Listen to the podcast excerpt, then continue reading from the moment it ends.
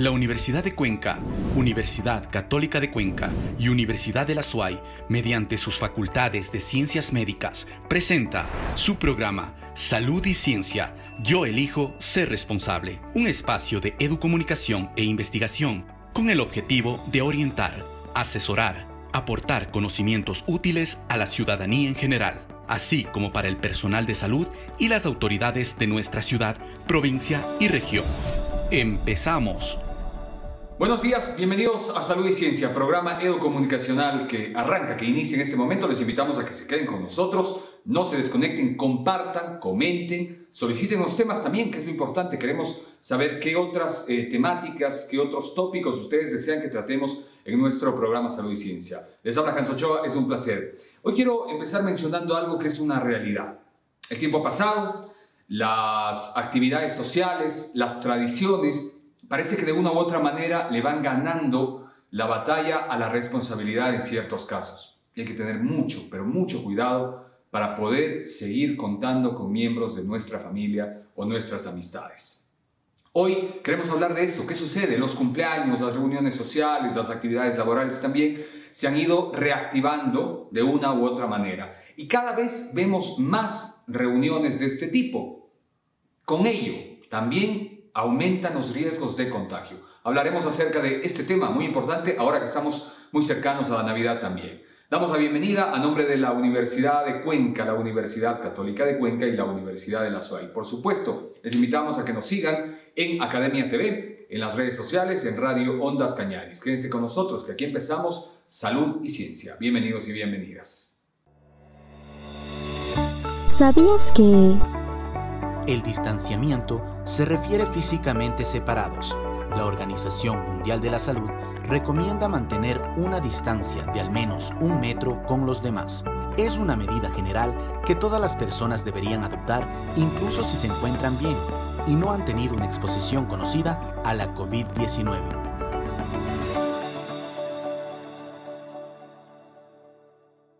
Y continuando con la propuesta, con la lógica que les decíamos en la presentación de este programa, en la entrevista, nuestra compañera Patricia Enríquez va a dialogar con el doctor Carlos Ambavari. El doctor Ambavari es el responsable de la vigilancia y la información por parte de la Coordinación de Salud del Instituto Ecuatoriano de Seguridad Social. Además, es el director de la maestría de epidemiología de la Universidad de Cuenca. Y con él vamos a hablar acerca de esto. Hay mucho más riesgo, las reuniones sociales pueden provocar un repunte de la pandemia en nuestra provincia y a nivel país. ¿Qué sucede con estas actividades de tipo social que se están dando? Lo conocemos, lo profundizamos ahora en nuestra entrevista. Muchas gracias, Hans, y ya estamos precisamente con el doctor Carlos Abambari. Doctor, bienvenido a Salud y Ciencia. Em, el tema de hoy es eh, para hablar sobre esta eh, situación que se viene en adelante. Eh, ya nos abocamos a lo que es el mes de diciembre, estamos cerca de lo que es Navidad, de lo que es la fiesta de fin de año. ¿Cómo prevenir un brote de contagio? Bienvenido. Eh, muchísimas gracias, eh, Patricia. Un gusto poder saludarles y compartir con ustedes estos espacios. Pues bueno, mire, considerando toda la dinámica con la que viene la pandemia, desde que tenemos casos acá en Ecuador, se han ido dando muchas situaciones y una de ellas es que las medidas de prevención y control que se han instaurado en todo el estado han ido destinados, pues obviamente, a detener la dinámica de contagio y de en cierta medida han ido siendo efectivas el uso de la mascarilla, el lavado de manos, el distanciamiento eh, físico, el no estar en lugares con bastante gente, pues ha ido en el ámbito laboral eh, causando efecto. También cuando usted sale o salimos de nuestra casa, pues bueno, tomamos todas esas precauciones. Tenemos ese nivel de riesgo y ese nivel de precaución cuando salimos de nuestra casa. Sin embargo, lo que hemos ido viendo en los últimos meses es que hay algunos brotes o hay algunos contagios masivos eh, en algunas situaciones específicas. Estas son las reuniones sociales y también a nivel familiar. Lo que se ha ido analizando es que eh, bajamos un poquito la guardia, disminuimos nuestras medidas de prevención cuando ya estamos en los espacios sociales, con amigos, a veces en reuniones sociales, cumpleaños, reuniones que hace un grupo de amigos y más aún a nivel familiar. Es decir, en un núcleo familiar hay muchas personas que salen eh, por la parte del trabajo, salen por otras actividades, sin embargo, eh, en el momento que salen, lo hacen con todas las medidas de prevención, salen con su mascarilla, no se retiran la mascarilla para nada, se lavan las manos. Sin embargo, en el momento en el que se reúnen, por ejemplo, eh, en el momento del almuerzo, en el momento del almuerzo, nos cuidamos todo el, todo, todo el momento hasta la hora del almuerzo. Y en el momento del almuerzo me siento con otras cuatro personas sin el distanciamiento y los cuatro sin mascarilla. En el momento de viajar, me cuido todo el día hasta las 5 de la tarde, salgo de mi jornada laboral y me voy en un vehículo con cuatro personas más y todas sin mascarilla. Es decir, hemos limitado las estrategias de prevención y control en estos ámbitos específicos y al menos la mitad o por no decirlo más, de los nuevos contagios que se están presentando, pues justamente vienen de estos espacios, que son los espacios sociales con amigos y los espacios familiares que, que, nos están limitando un poco todo el esfuerzo que hacemos al cuidarnos fuera de nuestras, eh, nuestros hogares. Siempre se dice que, eh, ¿por qué a él le dio con mayor fuerza si yo estuve en la misma reunión y a mí no? o por qué al de allá tuvo que internarse y en cambio al de acá no. Eh, se habla de, dice, es que la cepa de él fue más fuerte. ¿Qué es eso de la cepa?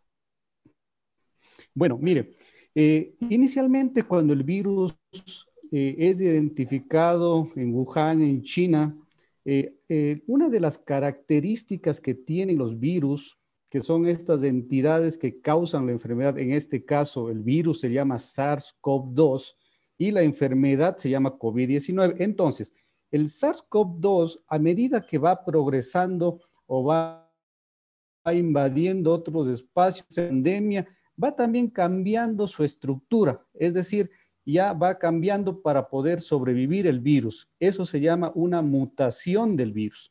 Estos cambios se van generando conforme va pasando el tiempo. Entonces, nosotros tenemos, y a este nuevo virus a este virus, a este SARS-CoV-2, con la modificación, con la mutación, le vamos dando un nombre de cepa y le vamos dando números eh, posteriormente para irles eh, identificando. Entonces, eh, evidentemente, al ser un virus que muta bastante, pues hay diferentes cepas de este virus que están circulando a nivel del país, de Latinoamérica y a nivel, obviamente, a nivel mundial. Entonces, no se ha evidenciado eh, grandemente que el tipo de cepa pueda inferir en la presentación de los síntomas. Es verdad que obviamente las, hay cepas más agresivas, hay cepas menos agresivas.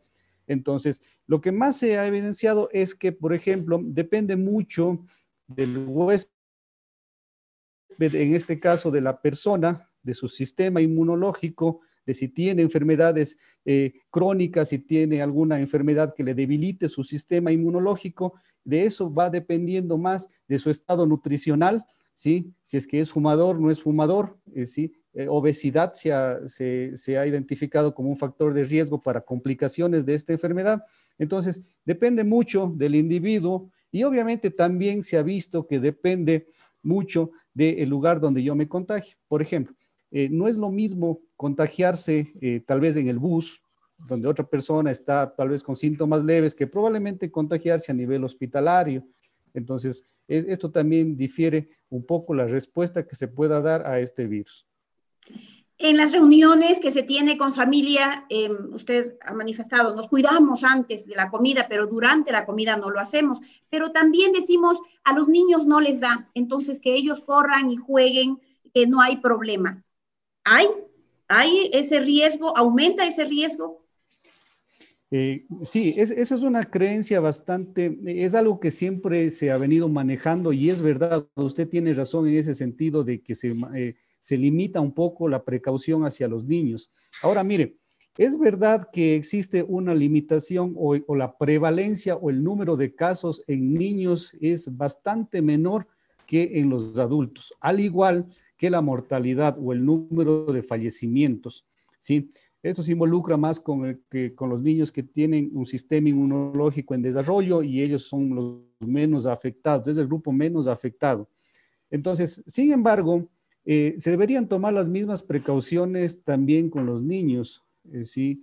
El hecho, porque ahí hay algunas situaciones. La primera, los niños por lo general no presentan sintomatología grave, pero igual contagian.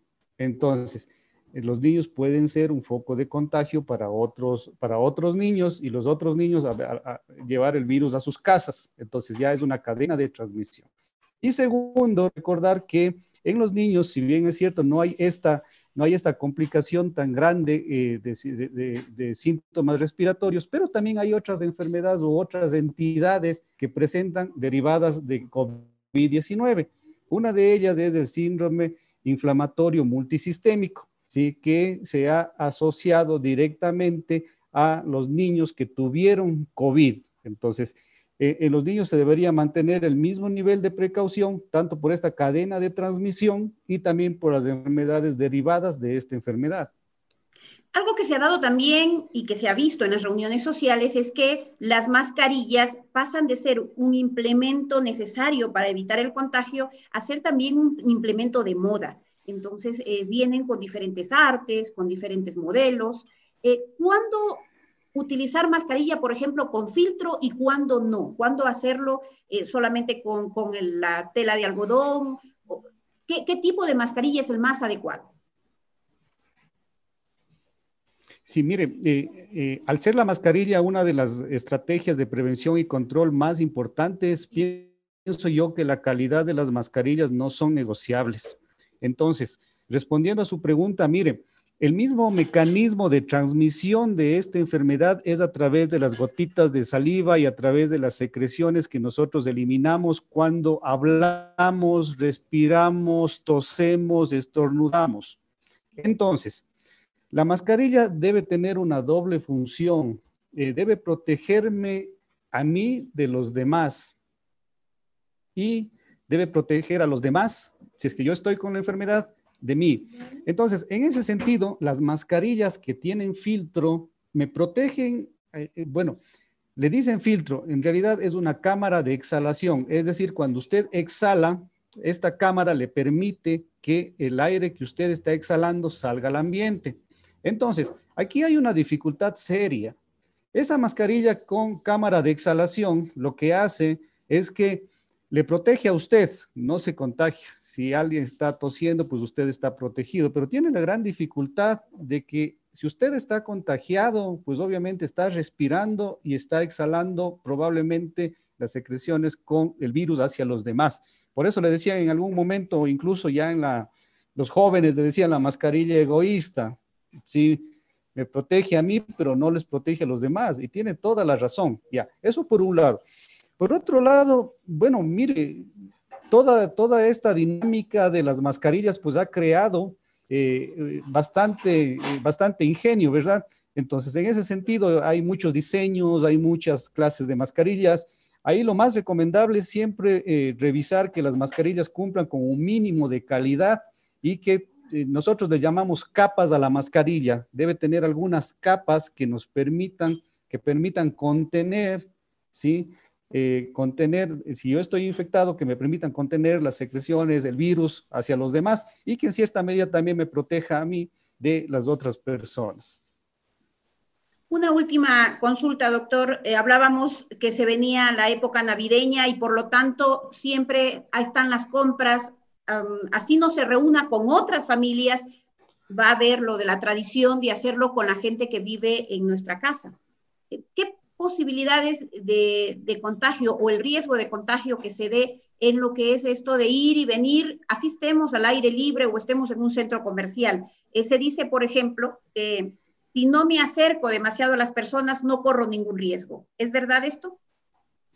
Bueno, eh, siguiendo, bueno, siguiendo la dinámica de transmisión del virus, miren, el simple hecho, si yo estoy contagiado, el simple hecho ya de exhalar o de hablar ya genera que se esparza eh, el virus al menos un metro y medio, dos metros desde donde yo estoy, si es que no uso mascarilla. Entonces, la situación es seria. Es decir, solo con el simple hecho de respirar, yo ya tengo dificultades y puedo estar transmitiendo. Entonces, en ese sentido, pues es muy importante que se mantenga el distanciamiento y la suma de las demás estrategias de prevención y control. No es, no simple el hecho de usar mascarilla y estar cerca de otras personas, es usar mascarilla, mantener el distanciamiento, estar en un espacio al aire libre y obviamente el lavado de manos. Lo que suele pasar generalmente, y nosotros hemos, hemos revisado, usan la mascarilla al comer, se retiran solo para comer, están sentados de forma diagonal, no están al, frente a frente. Sí, todo bien, pero pásame la sal o pásame tal cosa. Se las pasan, no se lavaron bien las manos y obviamente sí hemos visto que hay un mecanismo de contagio. Entonces, estas precauciones se van estandarizando y las estamos, eh, las estamos utilizando muchísimo tiempo y las vamos a seguir utilizando. Ahora, mire, evidentemente esta pandemia ha ido cambiando nuestra realidad, ha ido cambiando nuestros estilos de vida y obviamente estamos en tiempos de pandemia y sí deberíamos también ir cambiando o limitando todo lo que, o sea, nuestra realidad ya no es la del año anterior. Entonces, eso también debe aplicarse para temas navideños, temas de festividades, temas de cumpleaños, temas familiares. Entonces, lo, lo, más recomendable sería, bueno, tengo mi núcleo familiar, voy a limitar las visitas de otras personas acá, voy a, voy a tener un, este nivel de contagio entonces, eso es muy importante, eh, más en estas épocas navideñas que se viene, como usted bien menciona. Y bueno, epidemiológicamente hablando, el mayor número de contagios o los picos de contagios que se dan, pues obviamente han sido después de, estas, de estos feriados. Recordemos que la idea de todo esto, de las estrategias de prevención y control, bueno, primero es no contagiarse. Y segundo, pues bueno, es no saturar los servicios de salud. ¿sí? es que tengo yo pocas camas para atender, pues hay gente que se va a quedar sin, esa, sin esas camas de, para la atención y probablemente terminemos en dificultades como sistema de salud.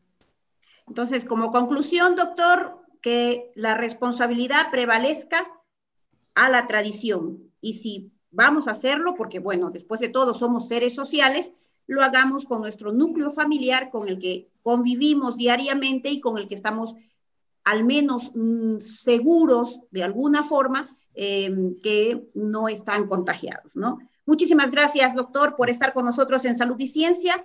Cumplimos con una nueva edición y con un especialista para que nos eduque. Muchísimas gracias. Tips y consejos.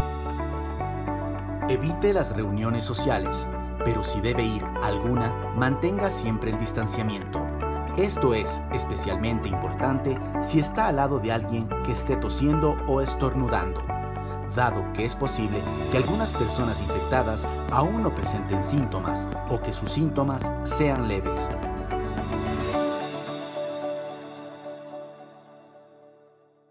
Y llegó el momento del análisis y las cifras.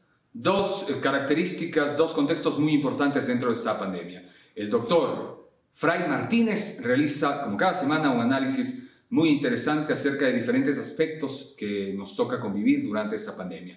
Y también nuestra compañera Jessica Buccelli nos presentará cifras acerca de los contagios y, más en la provincia de La Suay, en nuestro cantón también. Así es que vamos con el siguiente segmento. Muchas gracias, Hans. Muy buenos días, amigos televidentes y radioescuchas. Un domingo más nos acompaña el doctor Fray Martínez Reyes, quien hará un análisis de la enfermedad COVID-19 en nuestra provincia de La Suay. Doctor Fray, bienvenido a Salud y Ciencia. Buenos días. ¿Cómo se ha comportado la COVID-19 en la provincia de La Suay? Lo analizamos con datos disponibles hasta el miércoles 18 de noviembre del 2020 en el portal del Ministerio de Salud. Estamos en el cuarto lugar, seguimos con un 6.2% de los casos a nivel nacional. El número de casos semanales va disminuyendo. A nuestro parecer todavía falta de incorporar información sobre lo que ocurrió en el feriado de noviembre. Estamos a la expectativa de eso. También el número de casos diarios promedio ha ido disminuyendo, lo cual habla bien del comportamiento de las personas. Sigamos manteniéndonos así, Recordemos que a nuestro alrededor existen personas susceptibles en donde el enfermar por COVID-19 podría ser incluso hasta fatal. La Universidad de Cuenca hace la presentación de su estudio Cero Prevalencia de Infección por SARS-CoV-2, un equipo de investigación liderado por el doctor David Acurio, nuestro reconocimiento para todos los investigadores. ¿Qué es una prevalencia?